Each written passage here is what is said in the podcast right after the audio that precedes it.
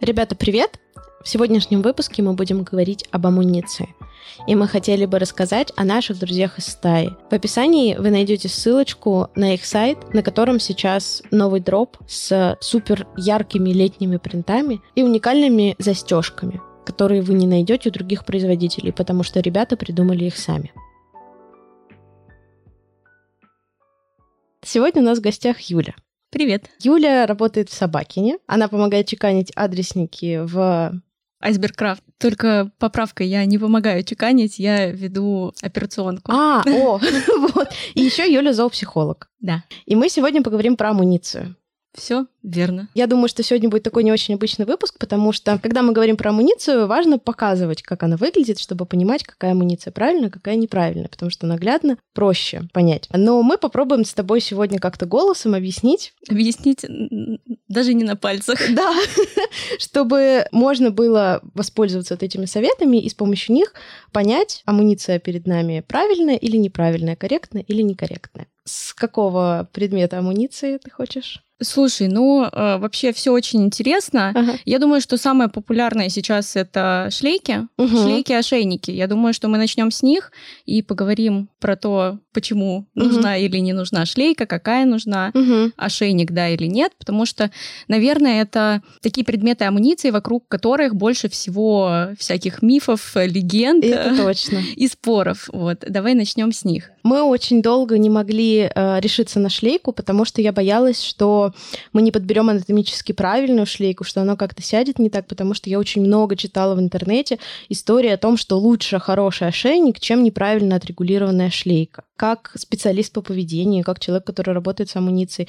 Что ты можешь сказать относительно того, какой из этих двух вариантов, шлейка и ошейник, более надежный человеку, который, ну, не совсем разбирается, может быть? Ну, смотри, всегда лучше шлейка. Это однозначно, но шлейка шлейки тоже рознь. И это очень важный нюанс, потому что действительно, как ты сказала, лучше нормальный ошейник, подобранный по размеру, чем какая-нибудь дурацкая шлейка, которая везде давит на собаку, и не пойми, как сидит. Поэтому изначально нужно разобраться, какая шлейка нужна, как она должна сидеть, из чего она должна быть сделана. Ну, давай начнем с материалов, может быть.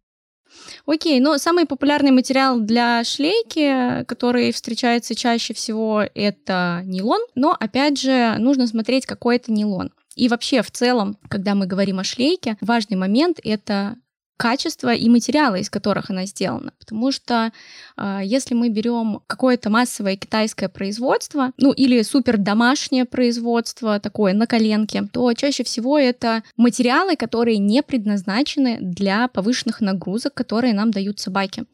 То есть э, это обычный нейлон, из которого, там, я не знаю, делают э, у рюкзачков такие лямочки есть, угу. вот внизу подтягивать. Он не подходит для изготовления амуниции, и нам нужен нейлон, который особо прочный, специальный. Вот. А Но... в чем опасность использования нейлона, который не подходит для шлеек? Ну, он просто может порваться. Угу. То есть это вот. небезопасно для собаки? Ну да, это а, однозначно небезопасно. Вот, а, собственно, нейлон — это самый популярный материал. Встречаются а, разные вариации сочетания, типа берут нейлон, на него там, нашивают парчу или нашивают какую-то другую ткань, но это больше такая декоративная история. Угу. Плюс э, важно, какими нитками сшит этот нейлон. Угу.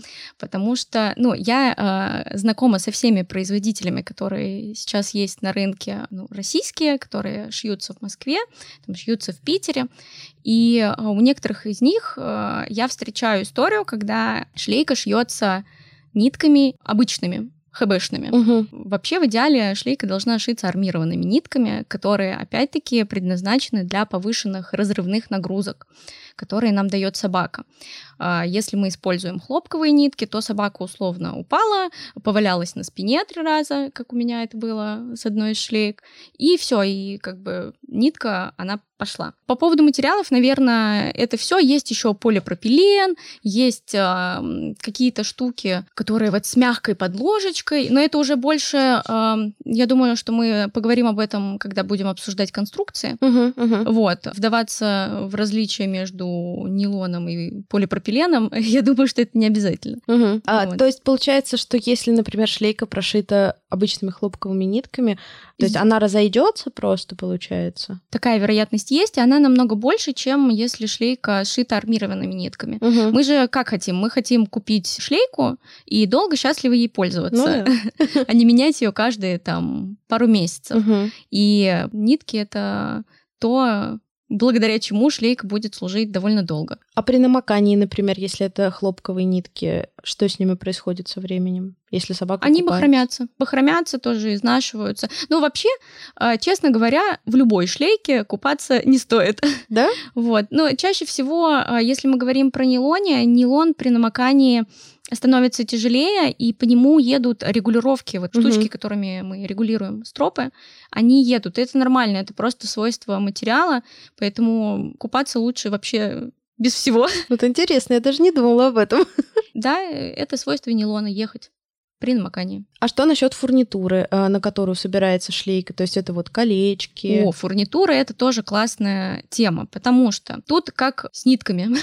можно сказать. Если использовать фурнитуру, которая не предназначена для нагрузок, то есть есть фурнитура, э, которую используют, когда делают рюкзаки, сумки, ремни и все такое. Естественно, на эту фурнитуру не, ну, не предусмотрено просто той нагрузки, которую может дать собака. Фурнитура, которую делают в России, она, честно говоря, ну, не совсем отвечает тем требованиям, угу. и большинство производств вынуждены заказывать эту фурнитуру из-за границы, и это специальная фурнитура для э, собачьей амуниции, которая на разрыв условно у вас не вылетит, ну, конечно, раз в год и палка стреляет, но вероятность, что такое произойдет, она намного меньше, если мы используем действительно качественную фурнитуру, которая действительно предназначена для повышенных нагрузок. Можно такой немножко провокационный вопрос. Ты можешь назвать бренды амуниции, которые используют соответствующую стропу, нитки и фурнитуру? Мне не хотелось бы этого делать, угу. скажу честно. Ну, как бы давайте быть честными, сейчас в Москве есть,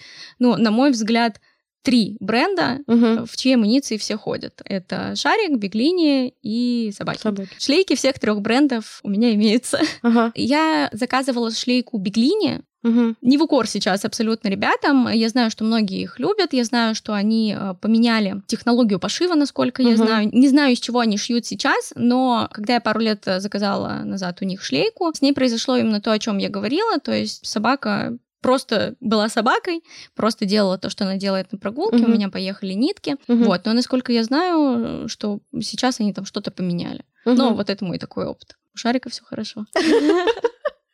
Так, ну супер. Э, давай тогда про то, как правильно подобрать размер в плане, как подобрать корректную, например, ширину стропы, потому mm-hmm. что существуют mm-hmm. у разных производителей разные варианты ширины стропы, mm-hmm. и от этого зависит и вес, и как распределяется нагрузка. И вот есть э, два мнения. Одно мнение, что нужно брать э, стропу пошире, потому что так нагрузка будет распределяться правильнее и не будет создаваться там какого-то очень сильного давления из-за того, что ремешок узенький. А с другой стороны, не нужно брать широкую стропу, потому что она, во-первых, тяжелее, а во-вторых, как раз-таки из-за того, что она широкая, она не будет там, например, вот на э, ключицах лежать корректно и будет там создавать какую-то неправильную нагрузку. Да, это абсолютно так. И у нормальных производителей всегда определенные размеры идут в определенной ширине стропы, которая как бы сопоставима с собакой, которая будет угу предположительно носить. Что касается широкой стропы и то, что нагрузка распределяется более равномерно, ну, я с этим не согласна, потому что действительно, если шлейка э, слишком широкая для собаки, она анатомично по ней никогда не сядет. Угу. Она будет ей давить на плечики. Из-за того, что стропа широкая, боковые ремни могут э, сесть как-то не так, слишком далеко, например, от того места, где они должны находиться. Поэтому оптимально подбирать, адекватно оценивая размер вашей собаки. То есть, э, если это собаки совсем маленькие, то это скорее ширина стропы 15 мм, средние собаки, там, ну, плюс-минус килограмм до 13, либо худенькие, это 20 миллиметров. Для борзых можно, в принципе, тоже 20 миллиметров, потому что у них э, такие особенности фигуры, так угу. скажем. Э, в принципе, 20 миллиметров на них тоже будет нормально. Большие собаки — это 25 миллиметров минимум. Даже там, бывают крупные бигли, Угу. Вот, 25 им просто потрясающе. Все, кто выше, это 25, либо дальше уже там у разных производителей есть 30 миллиметров, 38. Нужно смотреть конкретно по собаке. То есть, если у вас канекорса, то лучше купить шлейку пошире, это однозначно. Угу. А если у вас чих, лучше купить э, шлейку там, шириной 15 миллиметров. Меньше тоже не надо, потому что если мы подберем широкую стропу, я уже сказала, что будет. Если мы подберем слишком узкую стропу, то она будет врезаться просто угу. в собаку при нагрузке. Ни о каком равномерном э, распределении этой самой нагрузки речи уже не идет. Просто шлейка впивается в собаку. То есть главная цель шлейки снимать дискомфорт, она будет, наоборот, его вызывать. Да, да, абсолютно верно. Я думаю, что уже можно про конструкции да, говорить. давай. Проблема, с которой сталкиваются собачники, состоит в том, что э, они услышали, что шлейка это классно, угу. это хорошо, это полезно, и они пришли в условные там четыре лапы или Бетховен и сказали, дайте мне шлейку. И им дали нечто. То есть начинается русская рулетка. И что самое обидное, эти э, шлейки, они стоят не меньше, чем хорошая анатомическая правильная шлейка. Это правда. И это очень обидно, вот, потому что мы же, конечно же, все хотим, чтобы нашей собачке дорогой было хорошо, но, к сожалению, мы не рождаемся с этими знаниями в голове, а как надо. А информации вокруг невероятное количество, и одни тебе кричат шлейку нельзя, вторые кричат только шлейку, третьи там еще что-нибудь кричат. И, собственно, мы сталкиваемся с великим многообразием вот этих вот шлеек. Я думаю, что мы сейчас не будем перечислять все неправильные варианты, мы просто поговорим о том, как выбрать надо. правильный. Да, да, да, о том, как выбрать правильный. Ну, первый шаг это не идти в магазин четыре лапы, потому что там ничего особо хорошего, честно говоря, нет. Там есть некое подобие анатомических шлеек. Я недавно тоже их рассматривала. У них есть проблема с креплением, которая идет у собачки на холке. Угу. То есть э, в правильной шлейке там стоит кольцо, которое стропы напр- направляет вокруг шеи. А там этого кольца нет, то есть идет спинка и сразу пришито вот это вот то, что должно идти на шею. Угу. То есть оно тоже никогда не ляжет правильно. Еще недавно ко мне попала в руки шлейка известного бренда Zidog. Ага. У них супер классный маркетинг, э, супер классный Инстаграм, абсолютно великолепные фотографии, но ужасно неправильные шлейки. Они у них либо поперечные, которые давят собаки на ключицы, либо еще вариант у них есть подобие анатомической шлейки, как раз из э, прорезиненной стропы. Угу. Это не биотан, это вот такая прорезиненная неопрен? стропа. Э, нет, не, не неопрен это когда мягенькая такое ага. вот. А есть а, прорезиненная стропа, когда внутри сердечник такой тканный, а сверху вот этот вот а резиновый состав. А, Угу. Вот. Они позиционируют это как шлейку, в которой можно купаться, в которой можно валяться в грязи. А, вот. я поняла. Они просто называют коллекцию Pro. А, да, да, да, да. да, да. Вот. И э, в этой шлейке, которая якобы анатомическая идет. Со спиной такая же история, как бы. Ну и плюс сам материал. Я не люблю шлейки из биотана или из водонепроницаемой стропы, именно потому что сам материал не позволяет шлейке сесть так, как она должна сидеть. Если собака пушистая, а, еще может вытираться шерсть, угу. может цепляться, ну то есть это не совсем удобный и комфортный вариант. Что нам сделать, чтобы выбрать правильную шлейку? Нам нужно выбрать а, тот бренд, который их э, делает, делает желательно сам и делает хорошо. Вот. И в, в чем великая разница вот э, брендов, которые шьют там собаки на шарика, э, что у них нет э, задачи втюхать вам как можно больше, лишь бы вы купили. Это места, куда вы придете и вам подберут именно то, что вам нужно. Вот если вы э, самостоятельно понимаете, что вы не в состоянии измерить собаку, что-то выбрать, просто нужно прийти туда и сказать, сделайте, пожалуйста, и вам сделают. И сделают э, хорошо. Я рекомендую собственно, обращаться к магазины, у которых есть шоурумы, получается. Да, да, да. Либо нужно заручиться терпением и начать мерить собаку, потому что э, прежде всего мы выбираем размер. Угу. Вот. Ну, то есть мы немножко э, перепрыгнули с момента про правильную шлейку. Угу. Если говорить очень просто, это та шлейка, мы смотрим на нее сверху, видим либо букву N, вот так, ага. либо букву Y, если спереди вот. на собаку смотрим. Да-да-да. И это правильная анатомическая шлейка, но опять же нужно... Ну, есть нюансы, как говорится, угу. есть нюансы, потому что, как показывает практика, не все шлейки на которые мы смотрим сверху и видим букву У, они э, являются ну, хорошими и правильно сядут. Что мы делаем дальше? Во-первых, э, залог успеха это правильно померить собаку. Как выясняется, с этим у многих э, проблемы, и у большинства брендов есть на самом деле либо какие-то схемы, либо даже видео. Тем, кому надо, можем выслать. И не нужно пренебрегать тем, как вам показывают, как нужно мерить собаку. Потому что если, ну, безусловно, все анатомические шлейки, они регулируются. Есть какой-то запас в одну или в другую сторону, но, опять же, чтобы точно попасть в размер, нужно сделать это правильно. Нужно померить шею, и не просто шею, как мы меряем для ошейника. Вот это основная ошибка, когда измеряют собаку. Нужно мерить от косточки спереди. Угу. Вот, мы меряем от косточки спереди шею, и мы меряем обхват груди в самом широком месте. Опять же, в самом широком месте это какое-то такое расплывчатое понятие. Вот, а, шлейка должна сидеть так, чтобы у вас а, собака, когда поднимает лапу наверх, переднюю, чтобы она не задевала локтем ремень. Ремень, да, это самый идеальный вариант. И здесь уже подключается такая опция, как длина спины. Угу. Потому что вот с длиной спины, а, мне кажется, это самое сложное.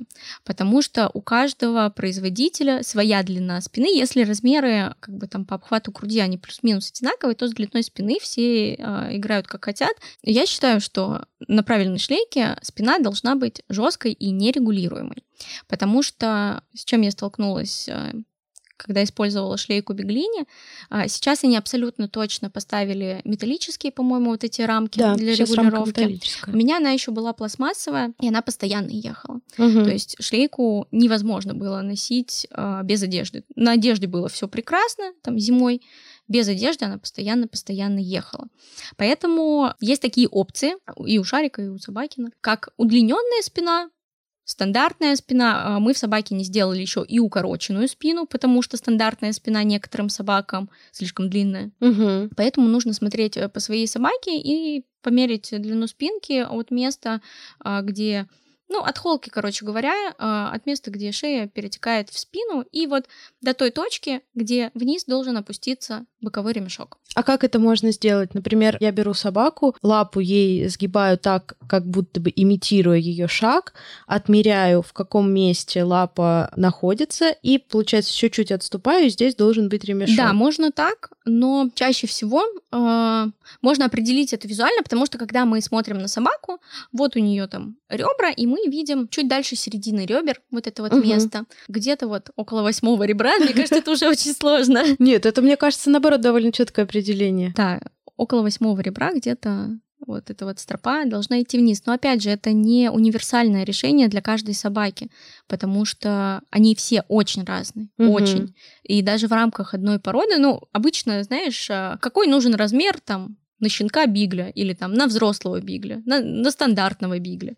Вот, а они все абсолютно разные. Есть крохотуличные, есть огромные, поэтому надо смотреть на свою собаку и четко следовать инструкции, либо пойти к людям, которые профессионально это сделают. А есть еще шлейки, например, для борзых, у которых не один ремешок идет угу. по груди, а два ремешка. И второй как бы фиксирующий, чтобы собака вроде как не вывернулась угу. из шлейки, но при этом этот вот второй ремешок четко садится на последние ребра или даже за них заходит. Да, чаще всего такие шлейки сидят за ребрами, и это плохая история. Я ее не одобряю, потому что эти стропы, которые фиксируют, они давят собаки на внутренние органы. Получается, в шлейке мы чего избегаем? Мы избегаем давления на шею и давления на э, внутренние органы. То есть вся шлейка должна э, опираться на кость. Да, да, абсолютно верно. Угу. Она никак, никуда не должна давить, э, все внутренние органы должны быть плотно защищены каркасом из костей и мышц. Угу. Так должна сидеть правильная шлейка. И когда мы говорим о мифах, которые связаны со шлейками, э, самый частый миф, угадаешь, какой? О, даже не знаю. Кому нельзя шлейки? А, щенкам. Да, раз.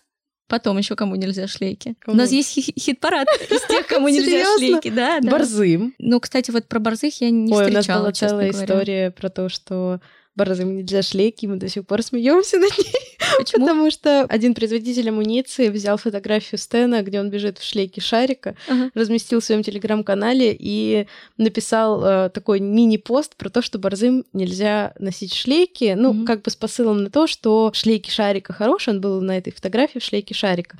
Но вот хозяева не совсем э, умные, что собаку одели в такую амуницию, которая ей не подходит. Потому что вот посмотрите, ремень съехал в подмышку, а он Мгм. там бежит. Как бы, как я понимаю, что во время бега у любой собаки амуниция может съехать в подмышку. Да, это абсолютно нормальная история. Анатомическая шлейка, она на то и анатомическая, что она двигается Вместе, вместе, с, собакой. да. Она не приклеенная, она не из железобетона какого-то, она не прибита к собаке, и это нормально, что в процессе игр, бега и всего такого она может куда-то съехать. Это нормальная история. А какие тогда еще да, породы? у нас, значит, на первом э, месте нашего хит-парада тех, кому нельзя шлейки, это щенки. Мгм. А, второе место это таксы.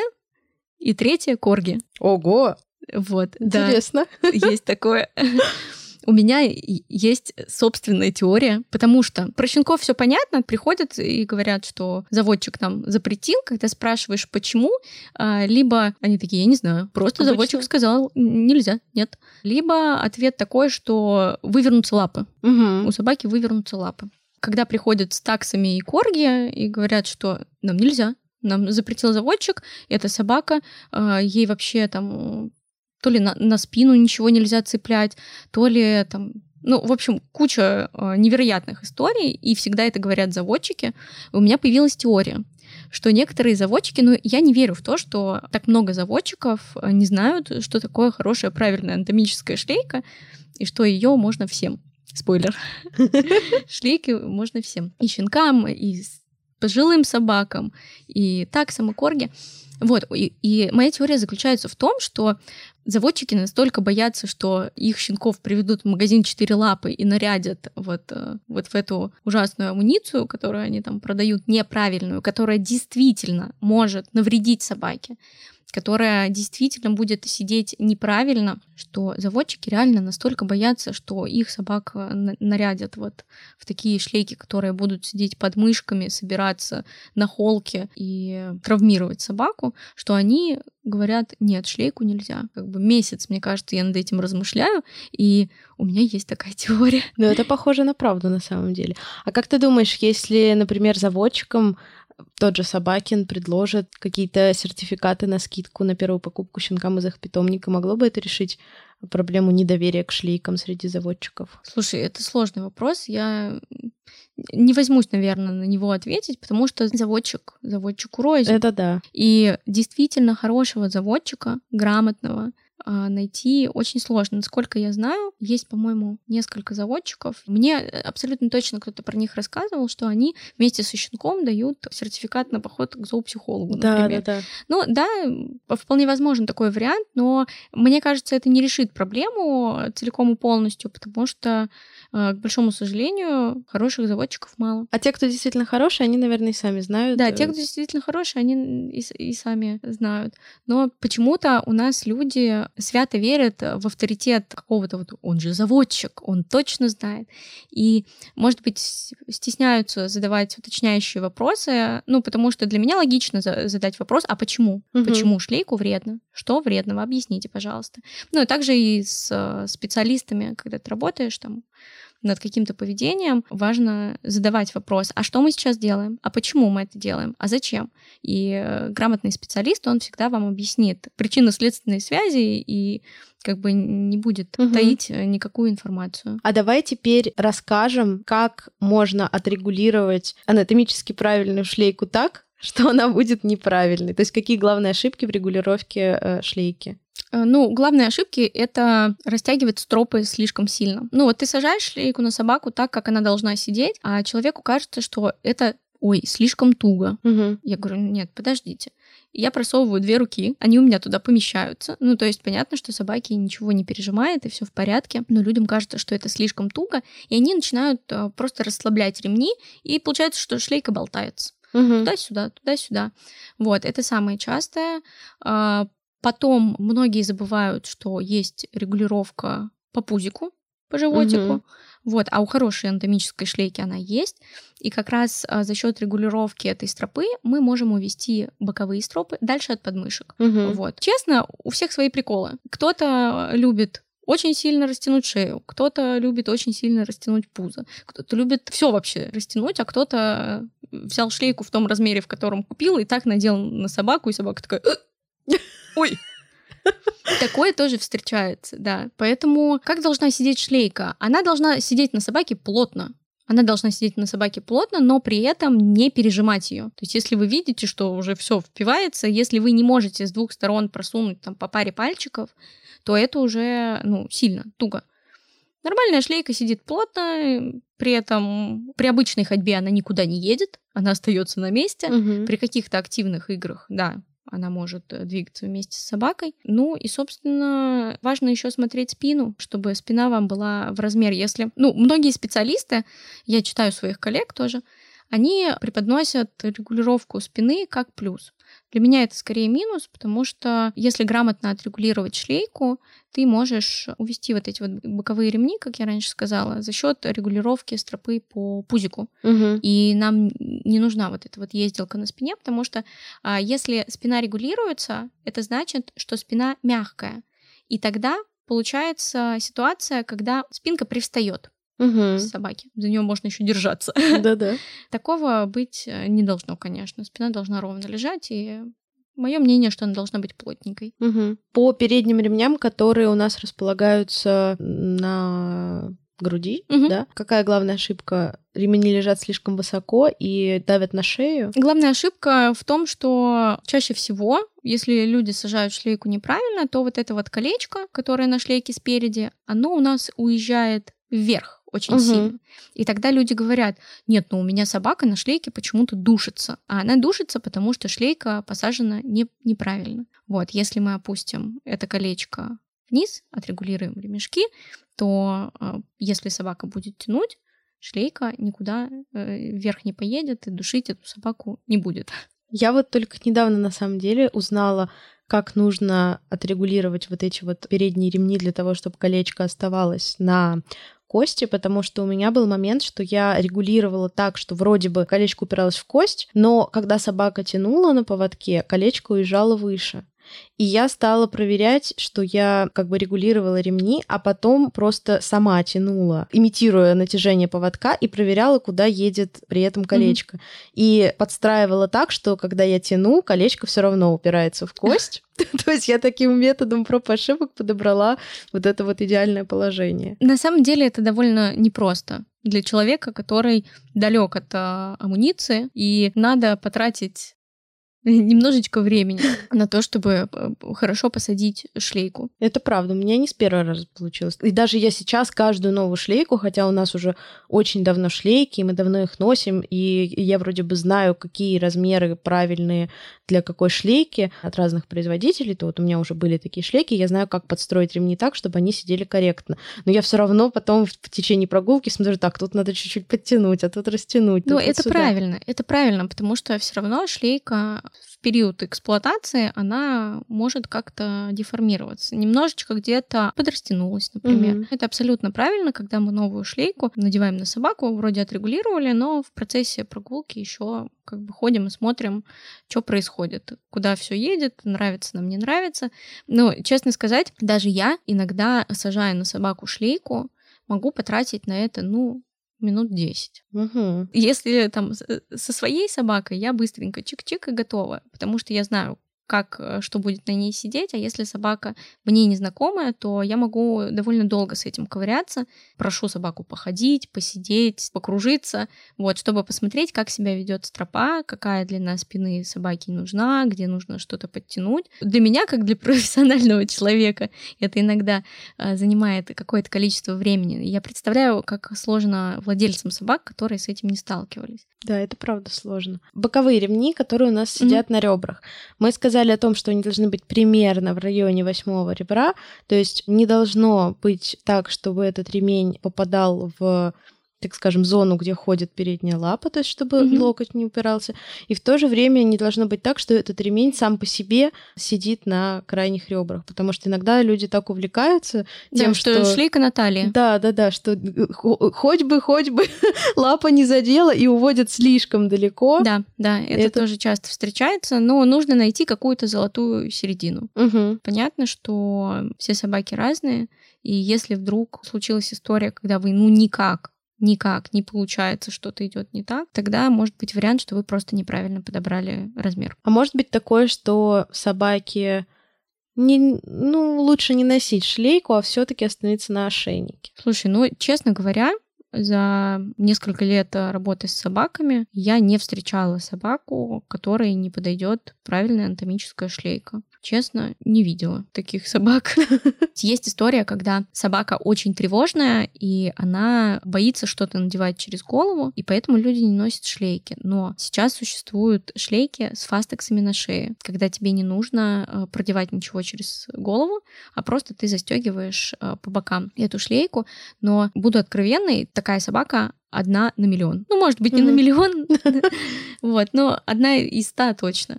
Вот. А, это встречается нечасто. Я, наверное, за все время своей работы видела, ну, буквально две-три таких собаки, которым действительно нужны фастексы на шее. Сейчас, может быть, кто-то начнет кидаться камнями, но есть такой тренд с тем, что не по природе надевать на собаку что-то через э, голову. Голову. Шлейки должны быть только с фастексами. Но по факту я не очень согласна с этим убеждением. И когда у шлейки не два фастекса, только по бокам, а четыре, ну как бы ее посадить надо, а тут еще и в фастексах можно запутаться. Угу и людям реально сложно. Мне один раз приносили такую шлейку, и она была задом наперед воткнута вот эти фастексы, то есть фастексы от шеи были воткнуты в вот эти розеточки на боковых, и я покрутила и не понимала, что это такое. Я подумала, что шлейка неправильно шита. Это была очень смешная история, потому что я даже коллегам сбросила и говорю, ребят, я не понимаю что, что произошло с этой шлейкой. А потом Катя, которая владелица бренда собаки, она такая, Юль, люди просто ну, перепутали ее, ага. перевернули. Я такая, блин, точно.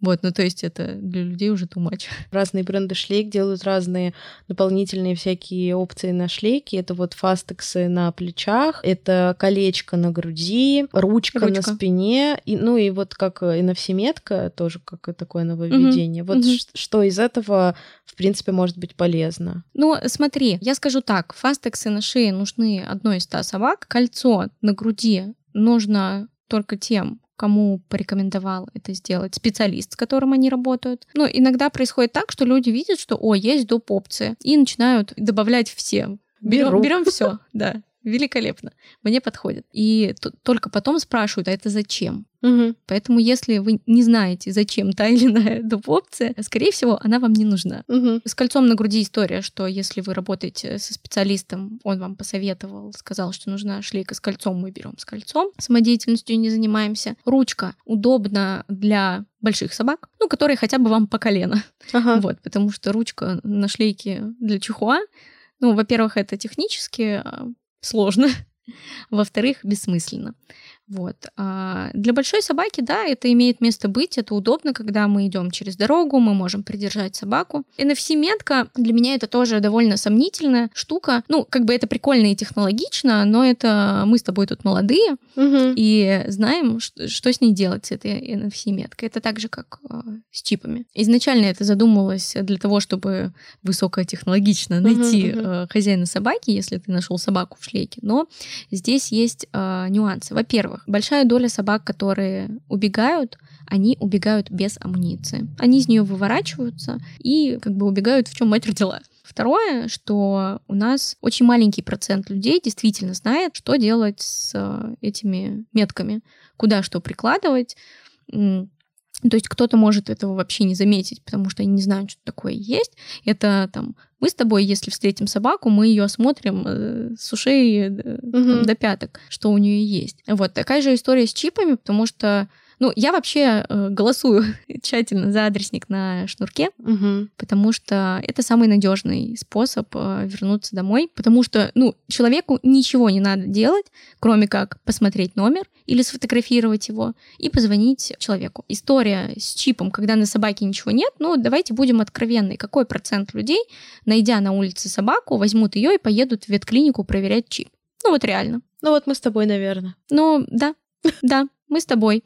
А там какая-нибудь бабуля у подъезда, она вообще не знает, что такое чип. Люди, которые куда-то спешат, да, они могут позвонить по номеру на адреснике, потому что это дело одной минуты, но нестись с собакой в клинику, ну, они не поедут никогда. В общем, адресник на шнурке всегда должен быть даже дома, потому что расскажу чудесную историю у Алины, которая как раз чеканит в айсберге. У нее был подопечный, который был на передержке, и она сидит дома, и ей звонят и говорят, а мы нашли вашу собаку. Она говорит, подождите, какую собаку? Ну, вот такую-то. Она говорит, так, подождите. Она звонит туда, где у нее собака, и спрашивает, где собака? На месте. Она говорит, идите смотрите.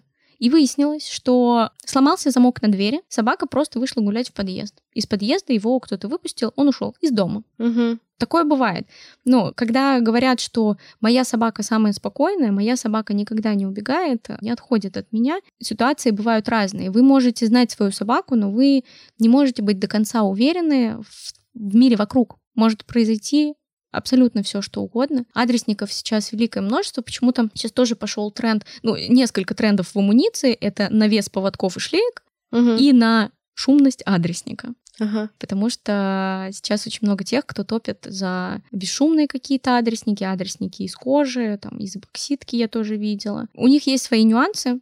Я все равно предпочитаю чеканные Мгм. варианты, потому что они самые надежные. Но адресник должен быть однозначно. Вы уж сами смотрите на свою собаку и решаете, раздражается она от звуков или не раздражается, но адресник на отдельном шнурке должен быть. Именно поэтому я считаю, что вот эти вот метки — это такая, ну, прикол. Блажь. Блажь, блажь, да, правда. Потому что, когда мы говорим о практике, здесь есть вопросики. На Сможет самом- ли эта метка вернуть собаку домой? На самом деле я согласна, потому что мы поставили метки, просто я такая, вау, метка, Мгм. это супер способ, чтобы собаку точно вернули. И я не, не смогла с первого раза ее отсканировать. Потому что, оказывается, для того, чтобы отсканировать NFC-метку, нужно приложить телефон не просто, а модуль камеры приложить к этой метке. Мгм. То есть, если ты условно приложишь, э, ну, просто вот там середину телефона, он не Мгм. отсканирует метку. Он отсканирует только если ты приложишь модуль камеры. И когда мне только пришли эти шлейки, я начала прикладывать телефон, такая, сейчас я проверю. И я приложила раз 10, и метка не отсканировалась. Я начала писать Ирине Беглине, говорю, Ира, твои метки не работают. Что Она делать? такая, сейчас пришли, как ты сканируешь. Я ей прислала видео, она такая, ты сканируешь неправильно. И я подумала, блин, ну вот кто-то на улице встретит мою собаку в этой шлейке с меткой. Он приложит один раз телефон, она не отсканируется, он не будет 10 раз прикладывать. Он Ну такой, да. ну не отсканировал, значит, Не она не работает. У нас есть друзья, которые продвинуты в сфере технологий, и они отсканировали ее с первого раза. То есть они приложили телефон, у них сразу отсканировалось. Но они просто знают, что такое NFC, как оно работает. Я а вот я- не знала. Ну вот я тоже не знала. Поэтому это такое. То есть, если вы живете где-то в супер хипстерском месте, наверное, это поможет. Очень закрытом, Да-да-да. куда другие люди не попадают. А так, адресник. Давай про шнурочки, потому что Шнурочки. со шнурочками тоже интересная история. А, Они же бывают разные, они бывают регулируемые и нерегулируемые. И от этого, мне кажется, зависит надежность. Потому что я а, читала такие истории, что если шнурочек регулируется по длине, ну вот эти самые простые паракордовые Мгм, шнурочки, где Мгм. два узелочка, которые двигаются, и ты можешь менять размер, то в таком шнурочке собака, если убежит, он за что-то зацепится, она может удушиться, и это Мгм. опасно. Ну, смотри, какая история со шнурками. Я думаю, что, во-первых, человек должен всегда следить за состоянием шнурка. У нас часто происходит так, и это прям реально больная тема для производителей адресников, потому что ты сделал все классно, красиво. Тебе люди присылают фотку, а на фотке со шнурком произошло что-то невероятное. Ну, то есть там адресник перекрутился вокруг шнурка, там еще что-то. Ну, в общем, в первую очередь сам хозяин должен следить за тем, как сидит на собаке шнурок. Я, например, каждый день, это это делаю, я смотрю, что там у Торечки у моей все прекрасно подтянуто, ничего никуда не едет. Шнурки из паракорда чаще всего конструкция такова, что на них скользящие узлы. И эти узлы, они затянуты довольно плотно. Если собака суперактивная, то может быть такое, что узелочки, они ослабевают. В этом случае нужно просто подтянуть его, и все будет нормально. Но опять же, даже на площадке, нужно следить за своей собакой и смотреть, что там происходит с ней. Вот, поэтому я ничего криминального не вижу в истории с регулируемыми шнурками. Часто собаки их сами от скуки растягивают и перегрызают. Вот это вот, наверное, самое частое, что происходит э, с шнурком из паракорда. Есть э, шнурки нерегулируемые. Из паракорда нерегулируемый шнурок — это история для тех, кто э, все растягивает и перегрызает. Есть биотановые шнурки. Ну, тоже, в принципе, неплохая штука. В в плане шнурка, мне кажется, нужно ориентироваться на то, в чем комфортно собаке, именно вашей, что нравится вам визуально. Потому что мне из э, стропы есть тоненькие такие шнурочки 10 миллиметров с регулировкой. Мне они не очень нравятся. Ну вот просто вот не тактильно, не визуально, я люблю там, паракорд. Угу. Здесь уже каждый волен выбирать то, что ему нравится. Единственный вариант, там, допустим, с кошками, которые гуляют, например. У меня кошка ходит 24 на 7 тоже в адреснике дома, хотя она нигде не гуляет, никуда не ходит, кроме ветеринарки. Ну, она довольно активная, но при этом я всегда слежу, чтобы на ней шнурочек сидел плотно, никуда не ехал. Но если у вас кошка, допустим, ездит на дачу и там гуляет, то шнурок из паракорда — это не ваш вариант. Вам нужен ошейник с саморастегивающимся фастексом. Угу. Это ошейник, который при натяжении сильном, он сам раскрывается, и все, и кошка вываливается из него и счастливо бежит. А на шнурке она может зацепиться за что-то и, ну... Задушиться. Да. Да, с кошками такая история. Про адресники это все. Угу. Кстати, мне кажется, еще важно сказать, почему чеканный адресник намного лучше адресника, который можно купить в зоомагазине в любом за 200 рублей. Так. Это часто возникают вопросы, почему чеканный адресник стоит от тысячи до полутора тысяч в разных местах. Да потому что гравировка имеет свойство стираться. Поэтому если у вас очень давно есть адресник с гравировкой, вы посмотрите, что там осталось. Возможно, уже ничего. А если э, мы говорим о чеканных, их можно носить годами. И даже если само чернение выбьется, это нормально, его можно и нужно обновлять, то вот эта вот чеканка, она настолько глубокая, что даже без чернения можно легко прочитать э, номер, имя, угу. там все данные, которые там есть. Сейчас вот я говорю еще популярные из эпоксидки, по-моему. Да, а в чем вот э, какие у них минусы есть или нюансы? У меня только один вопрос к прочности. Угу. Потому что, ну, эпоксидка это все-таки эпоксидка. Я подозреваю, что если сильно обо, обо что-то ударить им, то он разобьется. У меня есть вот такое подозрение. Ну, я видела истории, что собаки просто разгрызали. Да, да, это тоже угу может вполне случиться. Ну, я просто видела у некоторых людей эти эпоксидные адресники. Для меня это не очень надежная история. Ну, допустим, моя собака носится как э, ненормальная. Один раз она так потеряла и чеканный адресник, потому что она зацепилась, что об забор на площадке. С эпоксидным я, ну, боюсь э, представить, что будет. А еще вопрос про информацию на адреснике. Мы как-то рассказывали историю в блоге про то, что мы нашли собаку, которая потерялась, она бегала в адреснике, но на лицевой стороне было написано имя, и она не давалась в руки. Mm-hmm. Мы не могли ее поймать, и мы могли рассмотреть имя, но не могли посмотреть Перевернуть. телефон, да, потому что он был на другой стороне. Нужно ли обязательно, чтобы телефон был на лицевой стороне? И для кого это нужно? Ну, смотри, а, я э, считаю так что мы все знаем своих собак, мы знаем, насколько они пугливые, мы знаем, насколько они контактные или неконтактные. Ты знаешь, что твоя собака к чужому человеку не подойдет. Для них это обязательно, чтобы телефон был спереди. Я знаю, что, например, моя собака, она супер контактная, и первое, что она сделает, она побежит к человеку. Но опять же, ситуации разные, но я практически на 99% в этом уверена, что если человек ее позовет, она обязательно придет. И поэтому у моей собаки спереди имя, а сзади телефон. Если у вас боязливая, тревожная собака, собака, которая не подойдет к людям, очень важно, чтобы либо спереди был номер телефона, либо есть еще двойные адресники с двумя медальончиками. Угу. Если очень хочется, чтобы там было еще и имя, то первый можно взять самый маленький, 20 миллиметров, нижний там 32 миллиметра, и тогда телефон тоже будет видно. Угу. Или 32 миллиметра в центре имя, а да, снизу да, телефон. Да, ну вариантов на самом деле Ага. много. Одного-двух номеров телефона вполне достаточно. Часто те, кто живут в частных секторах, например, они пишут адрес. Там просто улица, номер дома. Было пару раз, когда мы делали адресники без номера с телеграммом или инстаграмом. Но в таких случаях я всегда предупреждаю людей, что, ну, это как с меткой. Мгм. То есть не все сидят в интернетах этих ваших и не знают, что такое Инстаграм, Телеграм. Самый надежный вариант это всегда телефон. Еще есть такой миф, что нельзя писать имя собаки на адреснике, потому что если другой человек позовет собаку по имени, то он сможет ее а присвоить себе, Похитить. похитить, да, что она будет ему быстрее доверять, чем если там не будет имени, тогда она его не примет. Помимо имени, есть еще много разных вариантов, как приманить к себе собаку. Давайте будем честными. Поэтому, если человек хочет украсть собаку, он это будет делать разными способами, абсолютно неважно, есть там имя или нет. Ну давай теперь все-таки про ошейники. Ошейники. Класс. Здесь, как со шлейкой, очень важна ширина.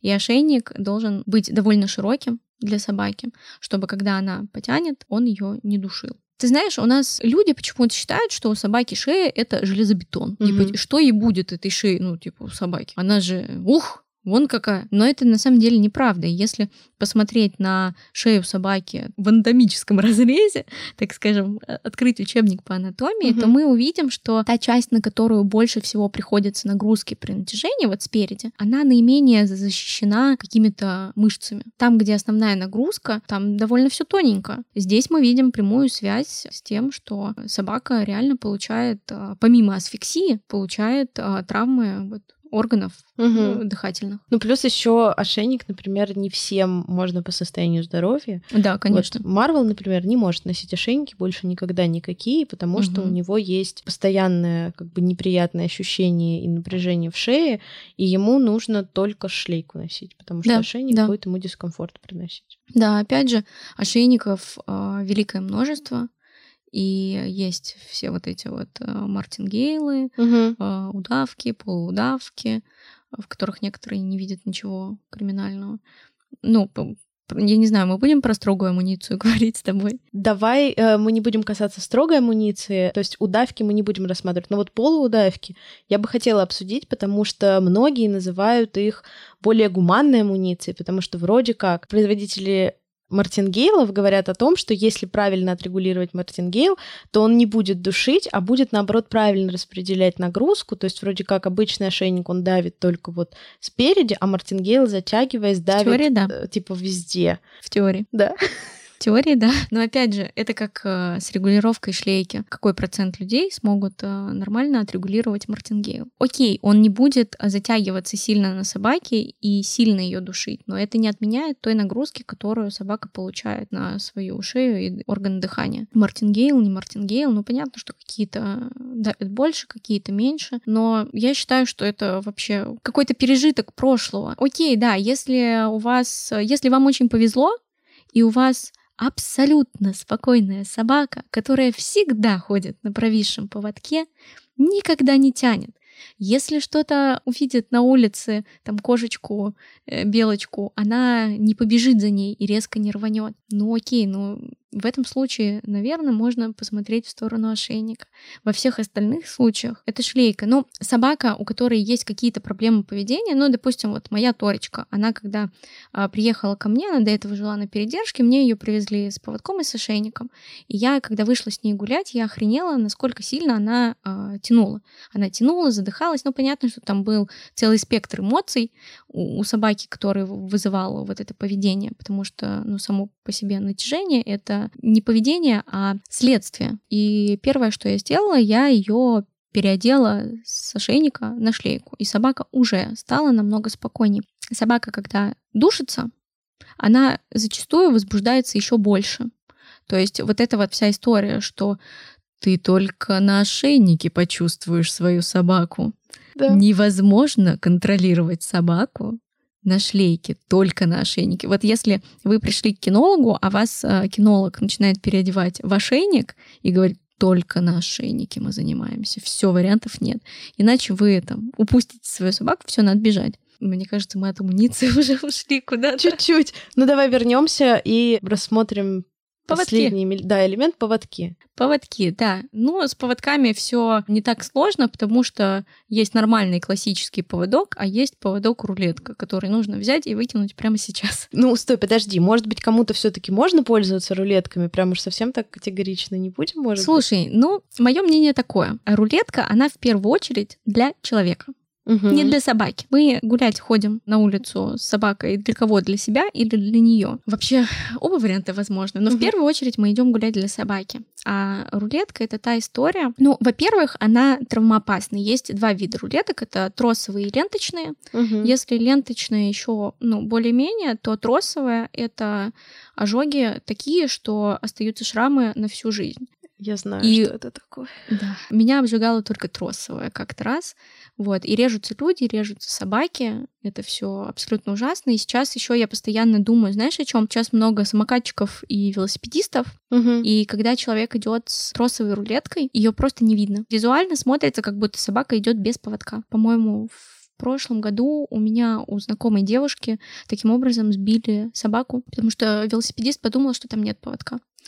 Вот. Ну и помимо травмоопасности, а, там истории с лифтами у нас сколько? С лифтами да, и рулетками. Да. Это ужасно. Я скажу так, если есть какие-то хоть малейшие вопросы с поведением, на улице, то рулетка категорическая нет. Рулетки вылетают из рук, летят в попу собаки, собака пугается и бежит. Человек, когда идет с рулеткой, он чаще всего расслаблен, он не включен в процесс прогулки. Ему не нужно контролировать длину, на которую отходит собака.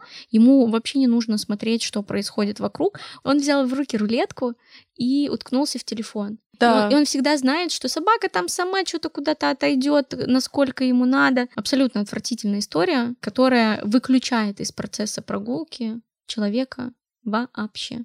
Вот. Плюс еще на рулетке быстро невозможно среагировать на какую-то критическую ситуацию. Допустим, собака решила резко выбежать на проезжую часть. Пока я... ты эту смотаешь. Да, эту если мы идем на обычном поводке, то мы можем просто ее ре... притянуть к себе, а в ситуации с рулеткой мы сначала должны своей головой подумать и осмыслить происходящее, потом нажать на кнопку стоп, потом начать притягивать, обжигая себе руки собаку. Ну, то есть это получается слишком большая цепочка действий, поэтому лучший вариант всегда это простой классический Поводок, что важно при выборе поводка, я придерживаюсь э, мнения, что длина должна быть ситуативная. У меня, например, штук 5 поводков разных, и угу. каждый под свою ситуацию. То есть, если мы идем гулять, и это у нас поводок для повседневных прогулок, он должен быть э, метров 5, это хорошо. Угу. Можно три, но некоторым собакам Трех маловато. Трех маловато, да. Метров пять. Если мы идем куда-то заниматься, то это может быть поводок покороче. Если мы выезжаем с собакой в город, ходим в бары и в какие-то места, то супер удобно использовать поводок перестежку.